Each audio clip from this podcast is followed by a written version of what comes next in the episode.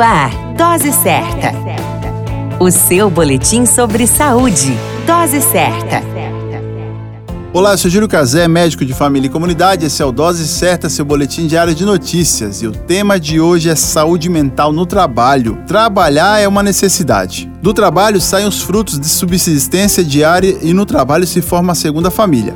Muitas pessoas custam a entender o conceito de extensão do lar através do trabalho.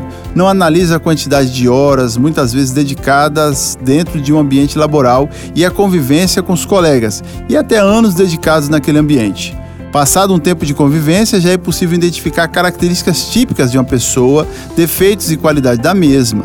Se o ambiente laboral está harmonioso ou conflitivo e como está o humor do chefe. Enfim, uma série de situações que permite o indivíduo gostar ou não de seu ambiente laboral. A grande dica é: procure uma grande harmonia em seu trabalho, desde convivência, boas condições laborais e até mesmo uma boa saúde física e mental para a convivência e prática diária.